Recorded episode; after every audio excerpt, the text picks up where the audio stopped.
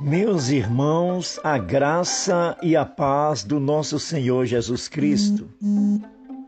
Em Éfesos, capítulo 2, versículo 19, nos diz assim: Assim, já não sois estrangeiros e peregrinos, mas concidadão dos santos e sois da família de Deus.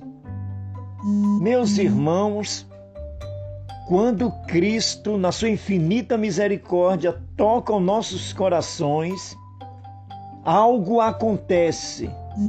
Nós somos legitimados para fazermos parte da família de Deus Pai Todo-Poderoso. Já temos um lar.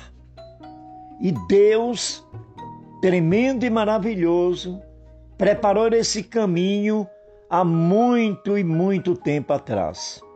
Esta é a boa nova que este dia traz para nós: convicção, fé, certeza absoluta de que nós temos um lar.